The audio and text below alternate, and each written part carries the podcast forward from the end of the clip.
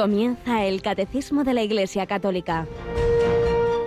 Un programa dirigido por el Padre Luis Fernando de Prada.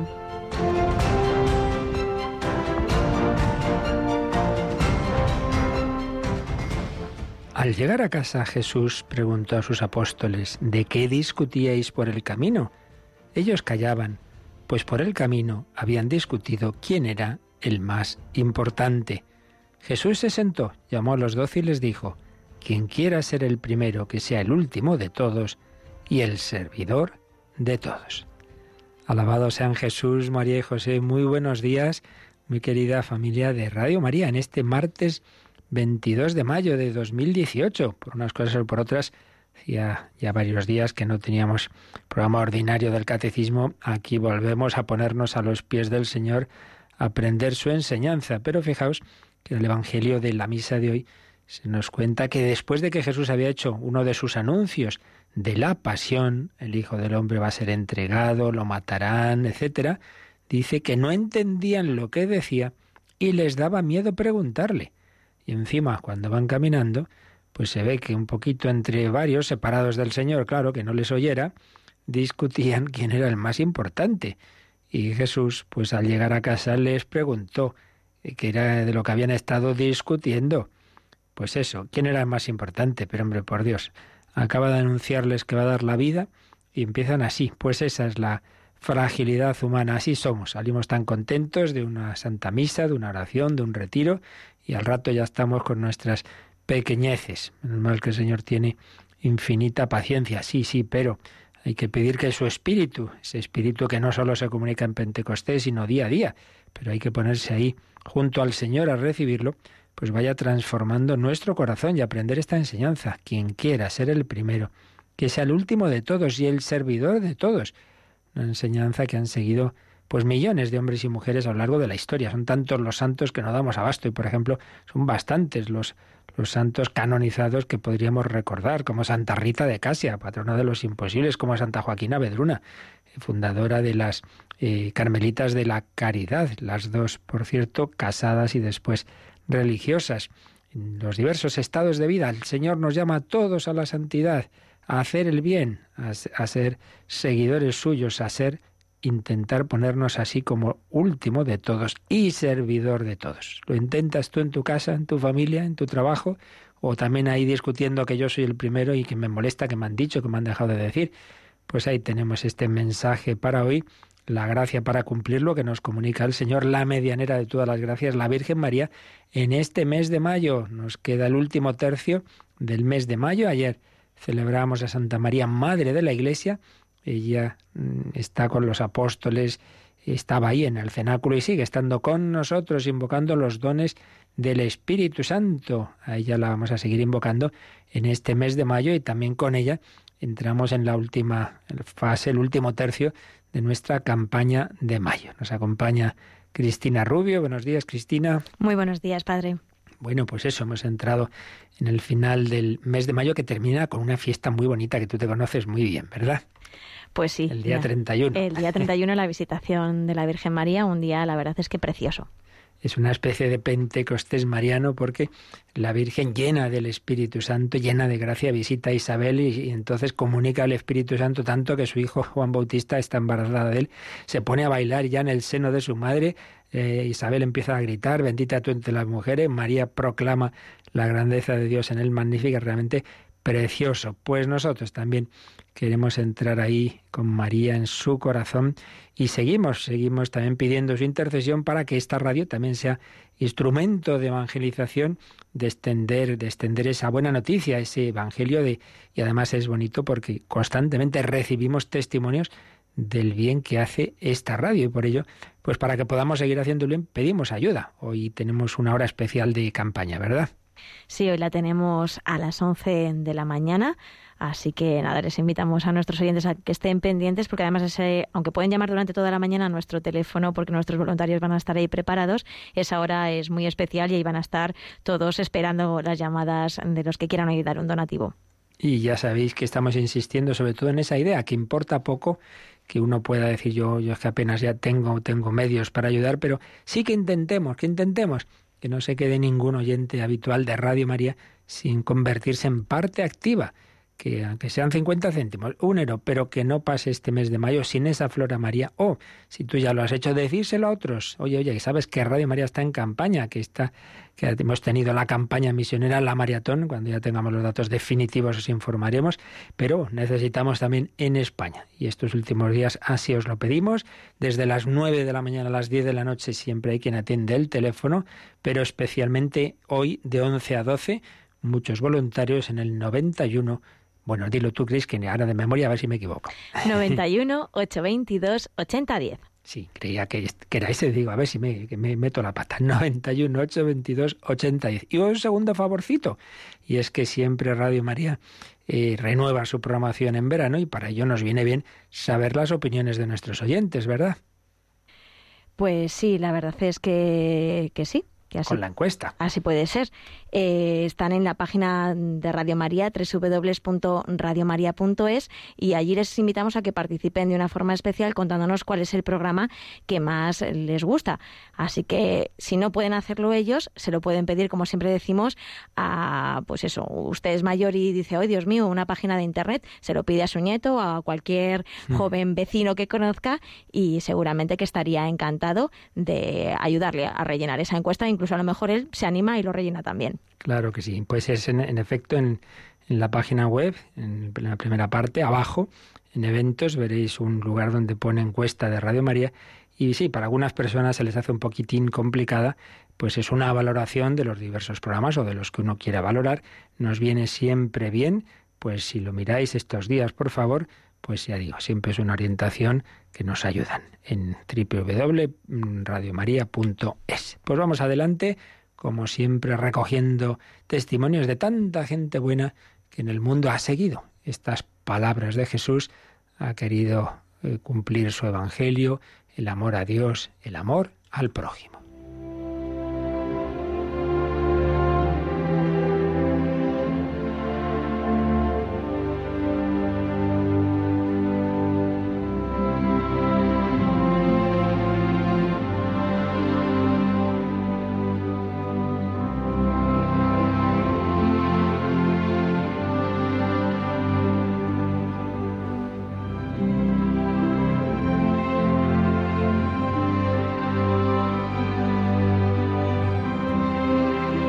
Uno de esos articulillos eh, breves pero enjundiosos que escribía el padre José Julio Martínez Rey, recogiendo historias reales, verdaderas, que a su vez le comunicaban, en este caso la hija del protagonista, o una de ellas, pues lo tituló Para el noveno de mis hijos, para el noveno de mis hijos. Hablaba ahí el padre José Julio de don Rafael, que había sido maestro nacional en Valladolid y padre de ocho hijos, que consagraba su vida a los pobres de un suburbio, después de haber cumplido sus deberes familiares y profesionales, y que a los 90 años escribía quincenalmente un mensaje espiritual, del que sacaba 70 copias, entonces no había ordenadores, para enviarlas por correo a otras tantas personas como sembrador bueno de la palabra de Dios. Una hija suya religiosa de la visitación le comunicó al padre José Julio que había fallecido muy piadosamente, habiendo sufrido mucho sin quejarse nunca, y con tanta confianza en nuestra Madre del Cielo, que alguna vez, con toda sencillez, le dijo a su hija, Hija, dile a la Virgen que me encuentro muy mal. La misma religiosa añadía en la carta que escribía al padre José Julio, era conmovedor el esfuerzo que ponía por sonreír bondadosamente y repetirnos Dios te lo pague. En cuanto le hacíamos un favor material, como darle un poquito de agua, o espiritual, como decirle, papá, ahora estás cumpliendo muy bien lo que predicabas en tus mensajes. Estás con Jesús en la cruz para santificarte y salvar almas, para santificarte y salvar almas. Y él sonreía y decía, Dios te lo pague.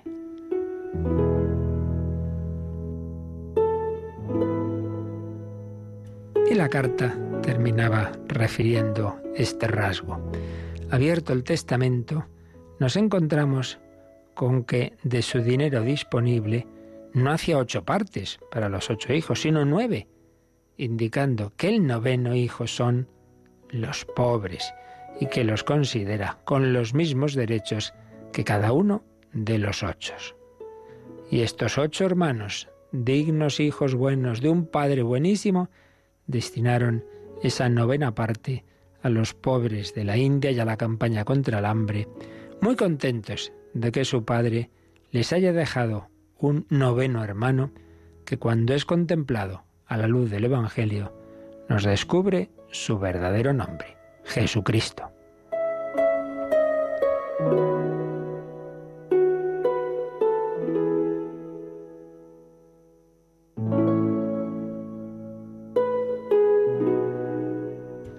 Los santos de la puerta del lado, que dice el Papa Francisco en Gaudete et Exultate, llamados a hacer el bien, pero solo Dios es bueno.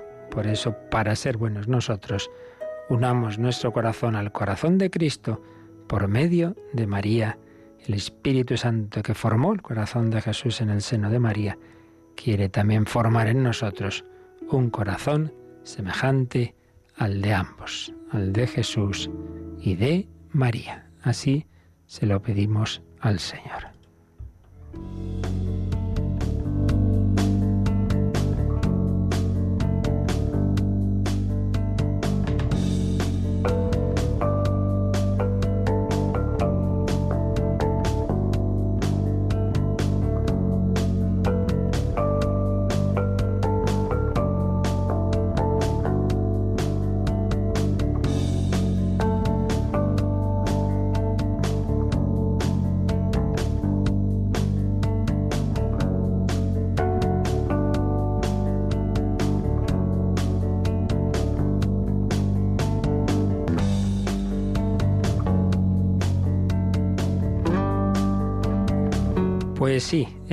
Espíritu Santo nos lo sigue dando el Señor día a día a través de la Iglesia, es el cauce ordinario de comunicación de su vida divina, de esa participación de la vida divina que llamamos la gracia, pero que es en definitiva una persona, el Espíritu Santo y sus dones, que el Padre nos envía en nombre de su Hijo, el Padre y el Hijo nos envían procediendo de la humanidad de Cristo, porque el primero que recibe, el primer hombre que recibe el Espíritu Santo es el propio Jesús.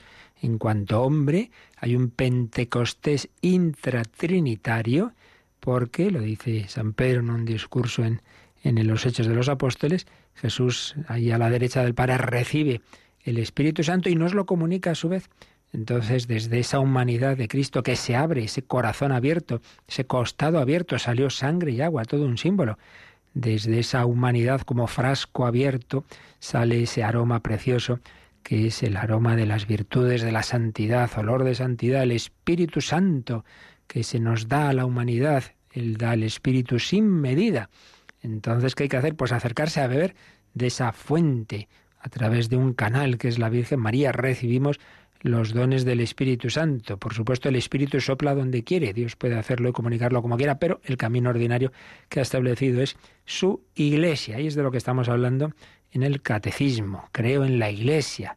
La iglesia, y estamos concretamente en el párrafo que nos habla de esas tres eh, imágenes que se acercan al misterio de la iglesia. La iglesia es pueblo de Dios, un pueblo sacerdotal, profético y real.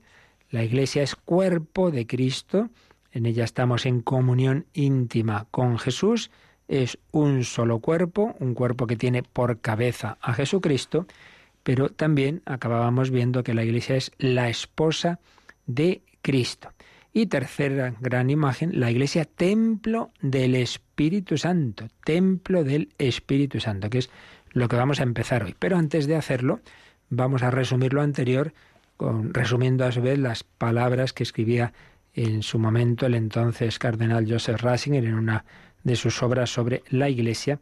Entonces, viendo lo que implica esta imagen que acabamos de, de mencionar del cuerpo de Cristo unida a la de pueblo de Dios. Ya vimos en su momento que si pueblo de Dios pues es una imagen que nos ayuda a ver esa dimensión comunitaria, esa dimensión peregrina de, de la Iglesia. En cambio, la de cuerpo de Cristo nos ayuda a ver que no es simplemente una realidad eh, externa, social, de, personas que se unen por un fin, con unas determinadas ideas comunes. No, no, no. Es una, una realidad interna porque estamos unidos personalmente, cada uno, a Jesucristo. Es un pueblo y a la vez es un cuerpo, cuerpo de Cristo. Y señalaba José Ratzinger que en ese cuerpo pues nos unimos a Jesucristo a través de los sacramentos, del bautismo y de la Eucaristía, y cómo esa relación con Cristo nos lleva también naturalmente a la Santísima Trinidad. San Pablo dice, el Señor es el Espíritu, segunda Corintios 3, 17. Cristo pues nos da ese Espíritu, Espíritu Santo, y en ese Espíritu es por lo que podemos decir Jesús es Señor y podemos decir también Abba, Padre. Somos hijos movidos por el Espíritu Santo. Esta imagen de cuerpo de Cristo es verdad, ya lo vimos también en su momento, que mm, tenía, digamos, algún tipo de paralelos en la filosofía estoica, en otras eh, imágenes que había en la cultura grecorromana del tiempo, pero San Pablo, señalaba el Joseph Ratzinger sobre todo, la traía de orígenes bíblicos. Y ahí está, en primer lugar, una noción semítica, una idea semítica muy importante, que es la personalidad corporativa. Y esto lo vemos, por ejemplo, en el sentido de que todos somos Adán, un único hombre, podemos decir. Esto en nuestra época tan individualista, tan, tan de exaltación del sujeto, Mm, nos cuesta esto, lo típico que es siempre, bueno, ¿y qué culpa tengo yo de que otros hicieran el pecado, el pecado original? Bueno, pues también podríamos decir, ¿y qué has hecho tú para, para recibir todo lo que Jesucristo ha hecho por ti? Pues igual que recibimos los influjos malos del pecado original y de todos los demás pecados de la historia, recibimos la gracia de lo que ha hecho por nosotros Jesucristo, la Virgen María y los santos. Por tanto, mejor no nos quejemos mucho porque más bueno sale de, de esa influencia positiva del Señor y de la comunión de los santos que de la negativa. Pero es que nos falta esa, esa idea comunitaria, que somos una gran familia. Estamos en esta época moderna en la que empezó eh, Descartes con el yo pienso, luego existo, encerrado así en sus cavilaciones, o Leibniz, esa mónada sin puertas ni ventanas que decía. No, no, no es así, no existe un yo rígidamente encerrado en sí mismo. Esto, por cierto, tiene aplicaciones al tema lamentablemente de actualidad de, del suicidio asistido, de la eutanasia, etcétera. No, no, yo hago con mi vida lo que quiero. Claro, tú eres tu dueño de tu vida, ¿no? Tú te la has dado a ti mismo, tú no has recibido nada de los demás. Pues no es así. Al, al, margen de que nosotros, por supuesto, somos conscientes de que todo lo hemos recibido de Dios, pero incluso sin, sin una dimensión trascendente, nadie, nadie es fruto de sí mismo sin más, ni mucho menos. Si lo, la inmensa mayoría de lo que tenemos lo hemos recibido de otros. Muchos han hecho posible tu vida, tu formación, tu educación, tus relaciones, todo lo que tienes. Entonces tú no puedes pensar solo en ti mismo al disponer de tu vida, que tu vida influye para bien y para mal en los demás muchísimo, claro que sí, claro que sí, el daño que hace esa persona que, se ha suicidado, a cuántas personas deja, deja heridas, tocadas, tantas veces lo vemos. Bueno, pues eh, una idea importante del mundo bíblico es esa personalidad corporativa. El yo se forma en relación con el tú los, yo y el tú se compenetran y todo eso lo tiene presente San Pablo, esa visión semítica de la personalidad corporativa, eh, a la hora de, de, darnos esa imagen del cuerpo de Cristo. Pero más, todavía más claramente, eh, tenemos raíces de esa imagen cuando ya San Pablo habla de la Eucaristía. Fijaos lo que dice en la primera carta a los Corintios, en el capítulo 10. El pan que partimos no es comunión con el cuerpo de Cristo. Si hay un solo pan, nosotros, aun siendo muchos, formamos un solo cuerpo. Un solo cuerpo, es decir, formamos un cuerpo porque recibimos el cuerpo de Cristo. Recibiendo el cuerpo de Cristo nos hacemos cuerpo místico de Cristo. El Señor se ha convertido en nuestro pan, en nuestro alimento. Él nos da su cuerpo. Es el cuerpo de un hombre, pero tengamos en cuenta también que cuando en el lenguaje semítico se habla del cuerpo o del alma, se habla, digamos, por la parte se habla del todo. El cuerpo es toda la persona, pero incluyendo, por supuesto, lo corpóreo. Cristo se nos da él entero, a sí mismo, cuerpo, sangre, alma y divinidad. Él está resucitado y sigue teniendo ese cuerpo glorioso, ciertamente transfigurado, pero lo sigue teniendo. No es un espíritu, no es un fantasma, como les dice a los apóstoles cuando se aparece en el cenáculo. Entonces ese comer el cuerpo de Cristo, esa expresión de una compenetración inmensa entre dos personas, comulgar, la comunión significa que esa barrera aparentemente eh, infranqueable de mi yo viene abierta y, y, el, y del yo de Jesús se abre. Nos podemos unir de una manera asombrosa que nunca hubiéramos imaginado. Jesús se ha abierto y nos ha acogido dentro de sí. Yo sugiero cuando comulguéis, pues que os quedéis así pensando esto. Yo en Jesús y Jesús en mí.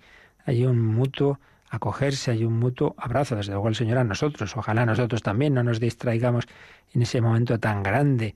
Santa Teresa decía que es el, el momento que más hay que aprovechar para, decía, negociar con el Señor, en el sentido de, de estar ahí muy calladitos con Él, pues pues en mucho amor, en, coloquio íntimo, en, en, contarle lo nuestro, en darle gracias, en pedirle ayuda. Él en mí, yo en Él. Comunión significa fusión de las existencias, fusión en el sentido que luego diremos que no quita la individualidad de cada uno. Mi yo viene asimilado a Jesús mismo. Esto lo decía San Agustín, que cuando comemos asimilamos la comida. La comida eh, viene a formar parte de nosotros. En el caso de la comunión es al revés. Jesús nos asimila a Él. Es decir, nos vamos haciendo parecidos a Él. Cuanto más y mejor comulgamos, eso mejor, no basta una mera comunión material, sino hacerla conscientemente, piadosamente, pues si uno comulga bien, cada vez irá teniendo un corazón más semejante al de Cristo. Si uno comulga, cada día tiene más cascarrabias, eso es que no hace muy bien la comunión. El Señor nos va asimilando a sí mismo. Todos vamos siendo asimilados a ese pan. Entonces vamos formando una sola cosa, un solo cuerpo, claro dos cosas iguales a una tercera, se hacen iguales entre sí. Aprendíamos en, en el bachillerato, me acuerdo, en las matemáticas. Un solo cuerpo. Por eso, pues tenemos ahí esa imagen del cuerpo místico de Cristo como consecuencia de que todos comulgamos el mismo cuerpo, la Eucaristía. Edifica a la Iglesia. La Eucaristía hace la Iglesia, la Iglesia hace la Eucaristía. Ese famoso binomio teológico. La Eucaristía abre los muros de la subjetividad y nos une en una profunda comunión existencial. La Iglesia no es una mera asamblea ahí externa, sino una unión interna. La Iglesia es el cuerpo de Cristo. El lugar del nacimiento ininterrumpido de la Iglesia es ahí, los sacramentos, bautismo y Eucaristía. Ahí nos encontramos, ahí el Señor funda constantemente la Iglesia. Pero otra raíz de la imagen paulina del cuerpo de Cristo es la que veíamos el último día, la, la imagen, la idea de la relación esponsal, la filosofía bíblica del amor, que está muy unida a la anterior de la teología eucarística, una filosofía del amor que sabemos que está ya desde el principio de la Biblia, del primer libro, el Génesis, cuando aparece ya esta frase en Génesis 2.24, cuando se ha creado a Eva, y dice, por eso el hombre abandonará a su padre y su madre se unirá a su mujer y serán los dos una sola carne. Es decir, dos existencias se unen en una nueva y única existencia. Ya no es que somos amigos y a ratos hacemos cosas juntos, no, no, una unión permanente, definitiva esta idea también de ese hacerse una sola carne, el, hombre y la mujer, un solo ser, en alma y cuerpo, en corazón y vida, en todo, pues la toma San Pablo y la aplica también a la relación con Cristo. Y dice en 1 Corintios 6, 17, quien se une al Señor forma con él un solo espíritu. Si hombre y mujer están llamados a formar un solo corazón y un solo cuerpo, pues también el cristiano y Cristo forman con él un solo espíritu. Y de nuevo, espíritu incluye todo, espíritu y cuerpo, todo está ahí integrado. Estamos llamados a formar una sola existencia con aquel que ha resucitado y que se ha convertido en, se ha hecho espíritu con mayúsculas, en el sentido de que sin dejar su corporalidad nos comunica el espíritu Santo. Entonces, Cristo, que nos alimenta en la Eucaristía, nos une a sí mismo como el esposo a la esposa. Y por eso San Pablo relaciona el matrimonio con la relación de Cristo con la Iglesia. Cristo, esposo, la Iglesia, esposa. Y entonces esta imagen, completadas con las anteriores, ya decíamos que todas las imágenes pues hay que irlas integrando porque cada una nos da unos matices, nos hace ver que cuando hablamos de cuerpo de Cristo, cabeza y miembros, no simplemente es de una manera así como impersonal, no, no, no. Así como el esposo y la esposa se unen en un solo corazón, pero cada uno es cada uno, cada uno tiene su individualidad, su personalidad, su libertad, pues también nos unimos a Cristo como la esposa al esposo, pero eso no quiere decir que perdamos nuestra personalidad. Cada santo es cada santo. Por eso la Iglesia eh, tiene esa, esa libertad y cada uno de sus miembros, para bien y para mal, para bien y para mal. Por eso señalaba Joseph Rasinger que ahí tenemos siempre el peligro de caer en la infidelidad, como el esposo o la esposa. Pueden ser infieles, pueden ser adultos, la infidelidad de una arbitraria autonomía. Entonces no vivir esa relación esponsal con Cristo como debemos, hacer lo que nos da la gana y entonces perder esa unión íntima de los sarmientos a la vid y nos secamos, nos secamos en mayor o menor medida. Carácter relacional y neumatológico de la idea del cuerpo de Cristo y de esta concepción esponsal que nos eh, que significa una llamada a nuestra responsabilidad.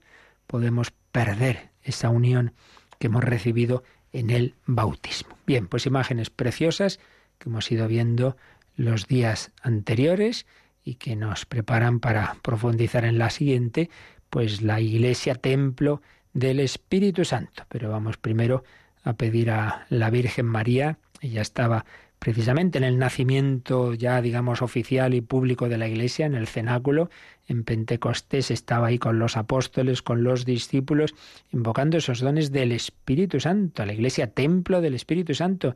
Ya lo hemos dicho en otras ocasiones, pero no, no viene mal repetirlo, el paralelo tan bello entre esas dos grandes escenas, esos dos grandes misterios de nuestra salvación, la Anunciación y Pentecostés, los mismos protagonistas, el Espíritu Santo, Jesús y María. El Espíritu Santo y María, María dice que sí, y concibe por obra y gracia del Espíritu Santo a Jesucristo. Se va formando en sus entrañas virginales el cuerpo de Cristo. Pues bien, en Pentecostés también está en María, también el Espíritu Santo, y se forma el cuerpo místico de Cristo. Nace de ese cenáculo, de ese seno materno, nace la Iglesia. Nace ese cuerpo místico. Eh, en María está ahí intercediendo Madre de la Iglesia. Los apóstoles reunidos con María, concordes en un solo corazón primero que tenemos que hacer no es programar muchas actividades y salir corriendo como locos, eso ya llegará. Primero es unirnos en oración, en un solo corazón con María. Pues así le pedimos que nos ayude siempre a vivir.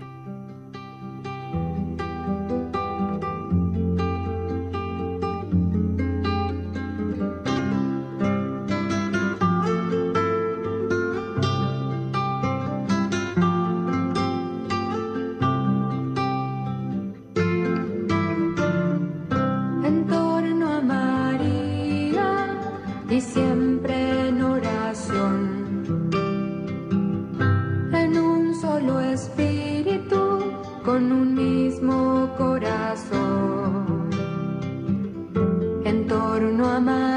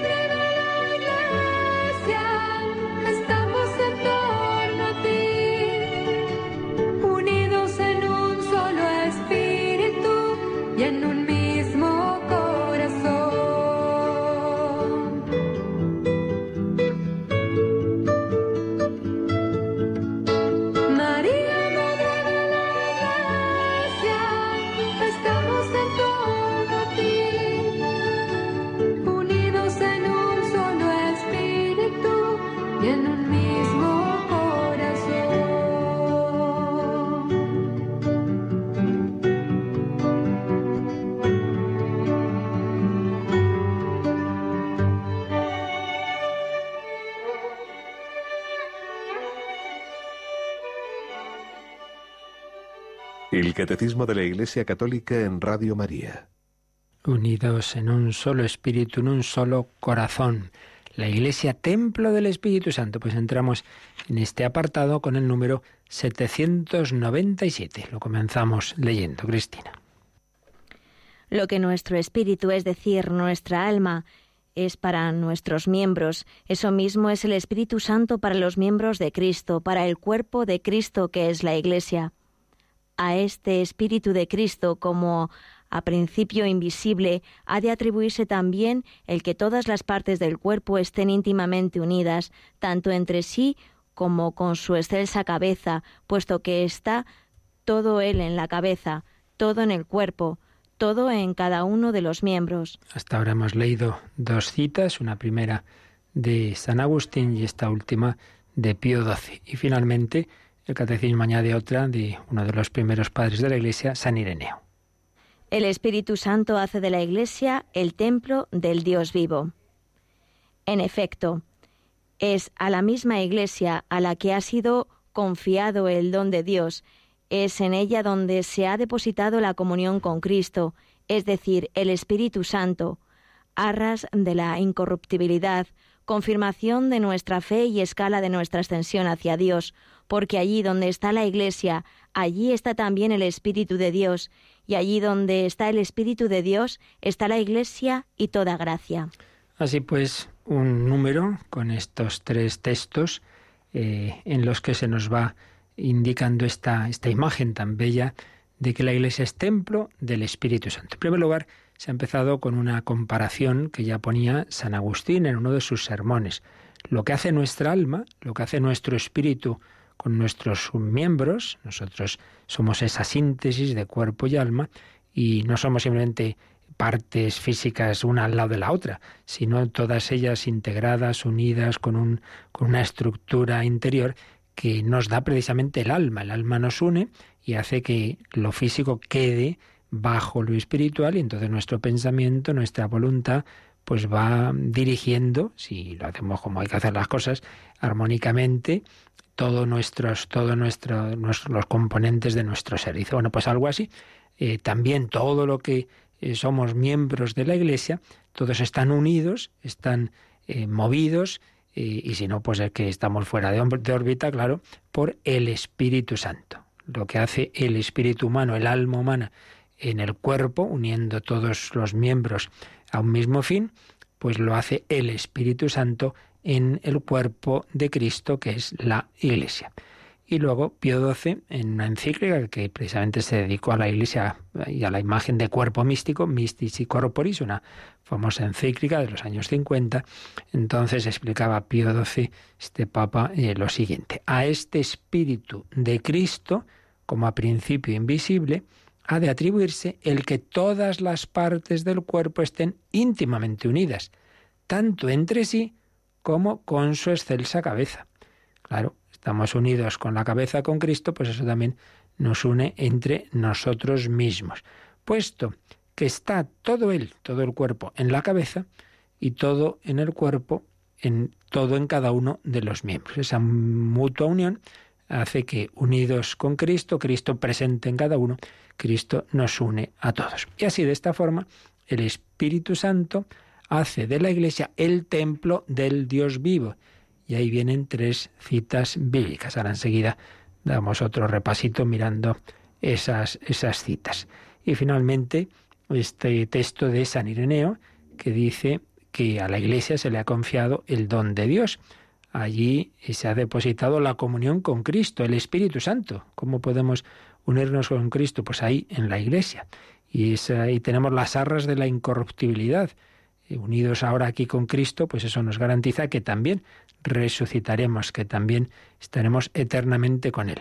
Unión entre la Iglesia y el Espíritu Santo. Allí donde está la Iglesia, decía San Ireneo, allí está el Espíritu de Dios. Y donde está el Espíritu de Dios está la Iglesia y toda gracia. Esto no quiere decir que el Señor no pueda comunicar su espíritu a una persona, pues por ejemplo, en América antes de que se descubriera, que se llegara, llegara allí el Evangelio, naturalmente el Espíritu Santo también actuaría en aquellas almas, pero lo que pasa es que, aunque no lo supieran, esa unión, esa, esa acción de la gracia en aquellas personas que no conocen explícitamente a Cristo en la Iglesia, sin embargo las une a Cristo en la Iglesia.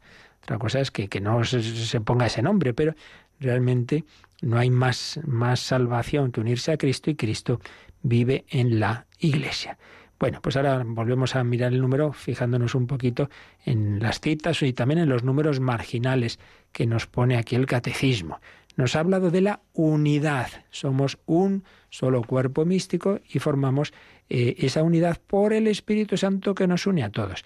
Por eso nos dice el catecismo que echemos un ojo a un número que veremos un poquito más adelante, pero que lo podemos leer ya ahora para relacionarlo con este, que es el 813, que nos habla de la unidad de la Iglesia. Pues lo leemos un momento, Cristina.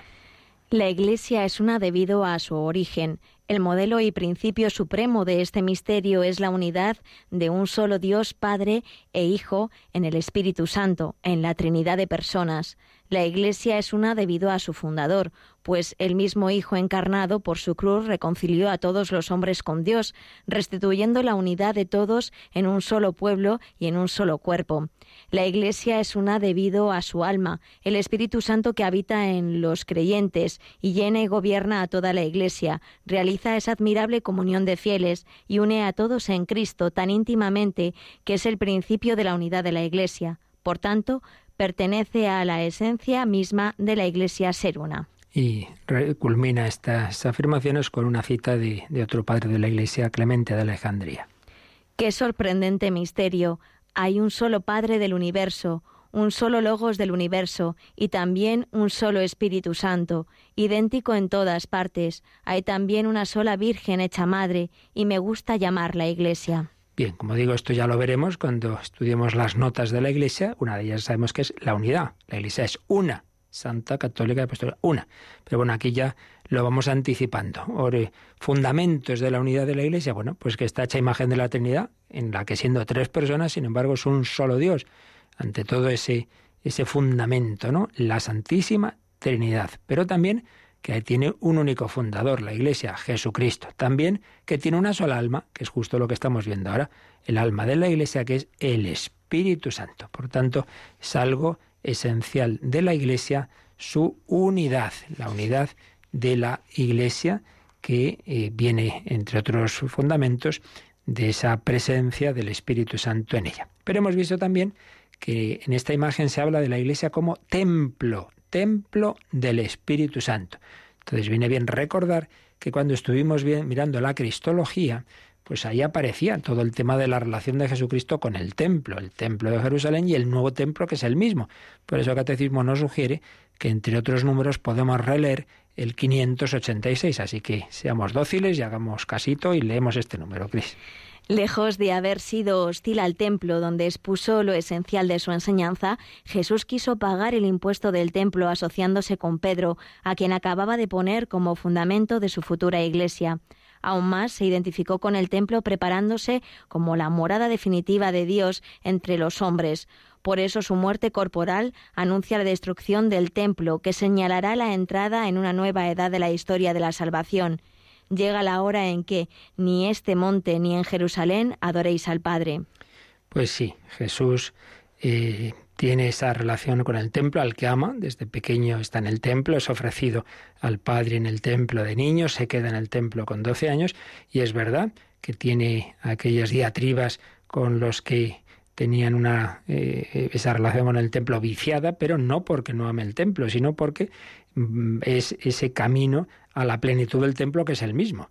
Entonces llegará un momento, como le dice a la samaritana, en que no adoraréis en tal sitio o tal otro, que eso es lo de menos. Lo importante es adorar al Padre en espíritu y en verdad, es decir, en el Espíritu Santo y en la verdad que es Jesucristo. Destruid este templo y al tercer día lo reedificaré, porque todo el Antiguo Testamento y por tanto también el templo apuntaba hacia Jesucristo. Jesús y el templo. Finalmente vamos a ver las citas bíblicas que nos pone aquí el catecismo cuando nos ha dicho que el Espíritu Santo hace de la Iglesia el templo del Dios vivo. Entonces nos pone tres citas de San Pablo, perdonad que se me ha caído el papelito.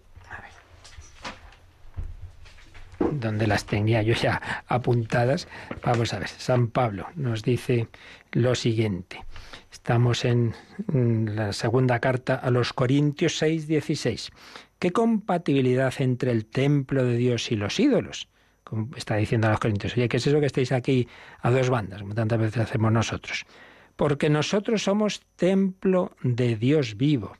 Como lo dijo Dios, habitaré y caminaré en medio de ellos. Yo seré su Dios y ellos serán mi pueblo. Fijaos lo que nos ha dicho. Nosotros somos templo de Dios vivo. Si somos templo de Dios, podemos estar jugando con lo que hacemos, nuestra vida. Oye, que estás profanando el templo. Fijaos que a veces pues podemos, yo qué sé, tener eh, en nuestra mente, dejarnos llevar de pensamientos de ira, de soberbia, de lujuria, de lo que sea. Oye, es como si estuvieras en el templo haciendo esos pecados, haciendo barbaridades. Tú eres templo, templo del Dios vivo.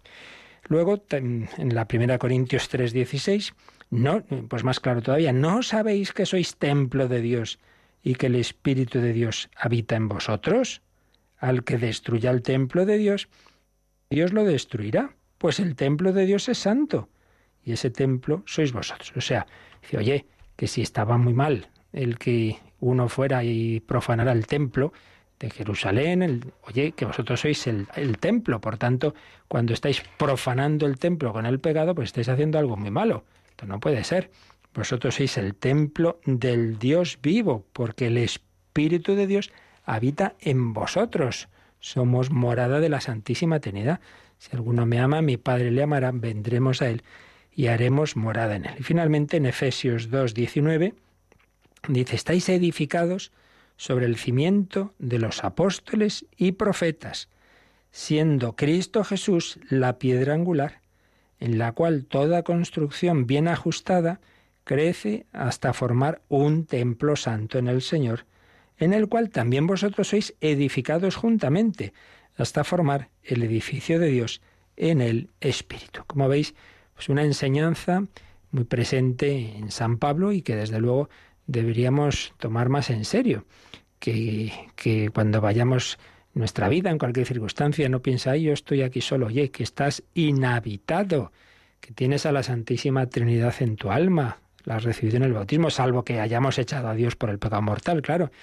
Pero mm, si no, pues siempre somos, tenemos ese templo, esa inhabitación amistosa de la Trinidad. Entonces esto nos llama, por un lado, a ese diálogo amoroso de, oración. Evidentemente, el ideal es la oración ante Cristo, Eucaristía en el sagrario, pero también en tu casa y estés donde estés, pues estás llamado a esa relación personal con el Señor. Pero, en segundo lugar, una llamada a, una vida digna, porque no podemos profanar el templo. Esto también a San Pablo le llevará a insistir particularmente en los pecados del, del, sexto mando contra el sexto mandamiento, porque dice, hombre, estáis, estáis profanando el templo de Dios, vuestro cuerpo es templo del Espíritu Santo, no podéis usarlo como si fuera cualquier cosa, pero vale para cualquier otro pecado, por supuesto. Así pues, templos del Espíritu Santo personalmente y todos formando un solo cuerpo, un solo templo, todos inhabitados por el mismo Espíritu, y ese cuerpo y ese templo es la Iglesia. Bien, pues es lo que fundamentalmente nos ha dicho el número 797 y aunque sea por lo menos leemos, aunque no nos dé tiempo ya explicarlo, ya seguiremos si Dios quiere, pero vamos a leer el siguiente número que insiste en este mismo tema. Eh, del Espíritu Santo como principio vital de la Iglesia. Leemos el 798.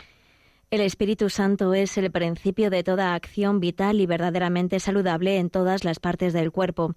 Actúa de múltiples maneras en la edificación de todo el cuerpo en la caridad, por la palabra de Dios, que tiene el poder de construir el edificio, por el bautismo mediante el cual forma el cuerpo de Cristo, por los sacramentos que hacen crecer y curan a los miembros de Cristo, por la gracia concedida a los apóstoles, que entre estos dones destaca por las virtudes que hacen obrar según el bien y por las múltiples gracias especiales, llamadas carismas, mediante las cuales los fieles quedan preparados y dispuestos a asumir diversas obras y deberes que contribuyen a renovar y construir más y más la Iglesia. Como veis, este número, después de que el anterior nos ha dado el principio fundamental, que la Iglesia es templo del Espíritu Santo, en este se fija en un aspecto más dinámico. El Espíritu Santo no es que esté en la Iglesia, es que actúa. Entonces nos ha hecho una sencilla enumeración de algunas de las principales formas de actuar el Espíritu Santo en la Iglesia, porque Él es el principio de toda acción vital verdaderamente saludable en todas las partes del cuerpo. Mira, esto es muy importante, es una cita de Pío XII en la encíclica que antes mencionábamos, Mystici Corporis. Principio de toda acción vital y saludable. ¿Qué quiere esto decir?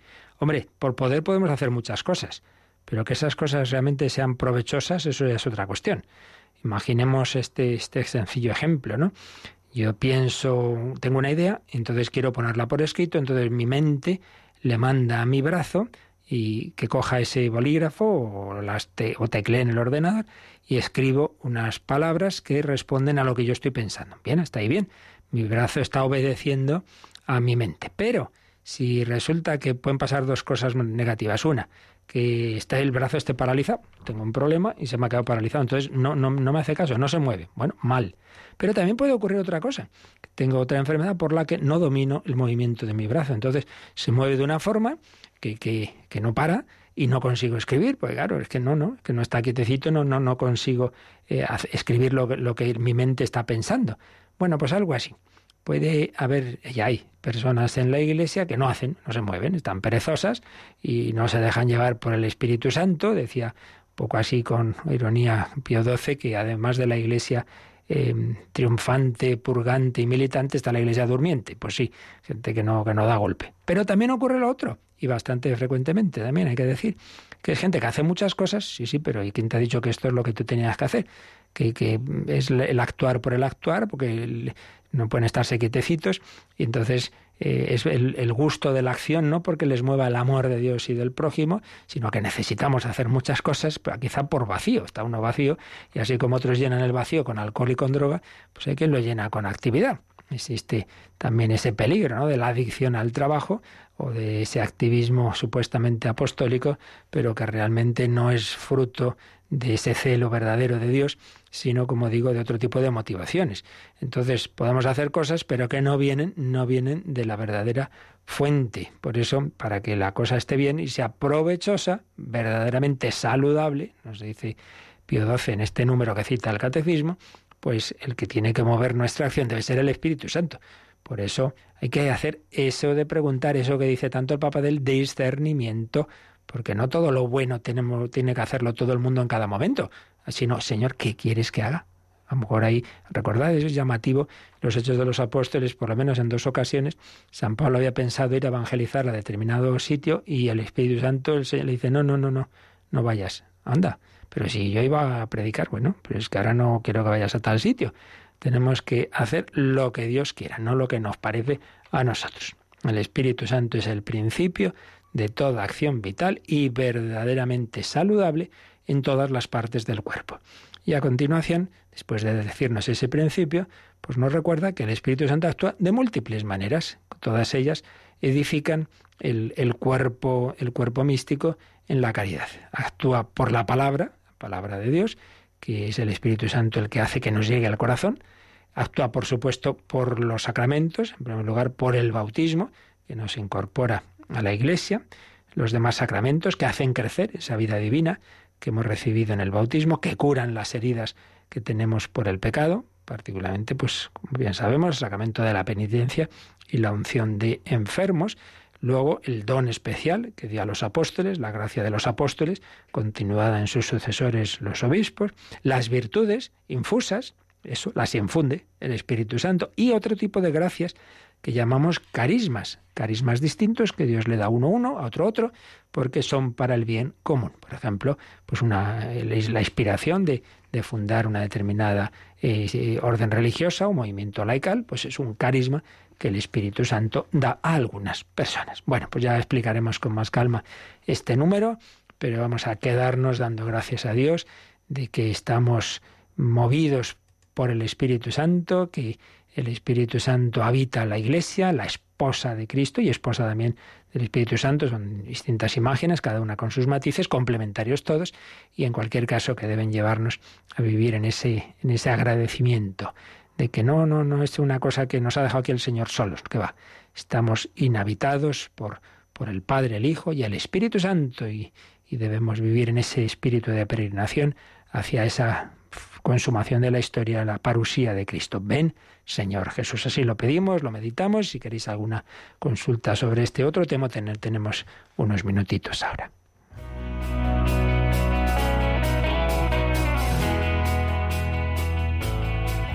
Participa en el programa con tus preguntas y dudas. Llama al 91 005 9419. 91 005 9419. También puedes escribir un mail a catecismo arroba. Catecismo arroba.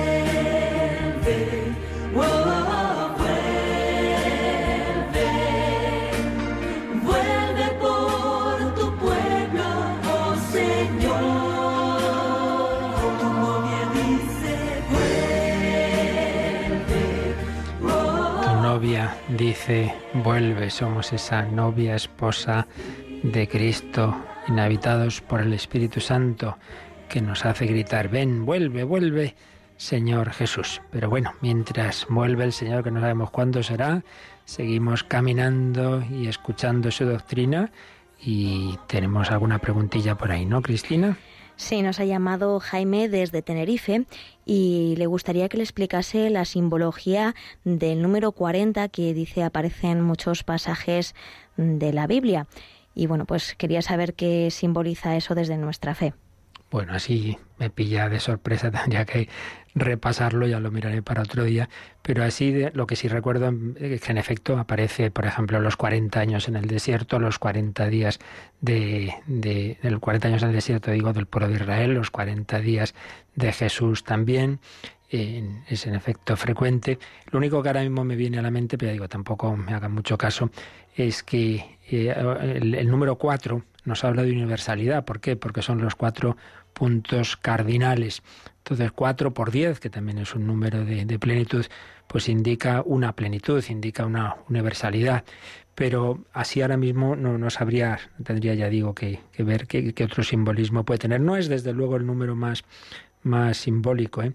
Eh, más lo es el 3, lo es el 7, el 7 es número de perfección, 12 por supuesto, muy especialmente 12, las 12 tribus de Israel, los 12 apóstoles, los 144.000, pero sí, es verdad que el 40 está también en, bastantes eh, pasajes, tanto del Antiguo como del Nuevo Testamento. De momento ya digo, eh, el recuerdo que ahora mismo me viene es esos cuatro puntos cardinales que nos indican esa universalidad, como pues ese envío de Jesús a los apóstoles al mundo entero o un periodo pues un prolongado, por ejemplo nuestra cuaresma, ¿no? Siguiendo los 40 días de Jesús en el desierto. De todas maneras, si hay algo más, ya lo, comentaré el próximo día. Muy bien, pues lo, lo dejamos aquí. No sin antes recordaros que a partir de las nueve pues ya tenemos voluntarios al teléfono para que sigamos haciendo ese, ese meter los granitos en el granero para esta última fase, este último tercio ya de nuestra campaña de mayo. No solo en otros países, también en España tenemos mucha necesidad de la ayuda de todos y de cada uno y sobre todo lo que hemos repetido varias veces, que no se quede nadie fuera, que se lo digas a otros, que, que intentemos que todos los oyentes se conviertan en parte activa de este gran proyecto de amor, que lo hacemos entre todos, que necesitamos ese empujón de, oraciones, de nuevos voluntarios y también de esos donativos pequeños o grandes, también a través de la página web www.radiomaria.es. Y de 11 a 12 tendremos un momento especial de, de campaña y con muchos voluntarios al teléfono, en ese número que de todas maneras ya habrá alguien a partir de las 9, el 91 822 8010. También os sugerimos que os metáis y os pedimos que os metáis en nuestra web radiomaria.es porque ahí hay una encuesta, en la parte de abajo, sobre la valoración de nuestros programas, que siempre nos viene bien de cara a ir pensando en la programación del curso que viene. Con todo esto, confiamos en, en seguir caminando y extendiendo esta buena noticia que nos ha traído Jesucristo. La bendición de Dios Todopoderoso, Padre, Hijo y Espíritu Santo, descienda sobre vosotros. Alabado sea Jesucristo.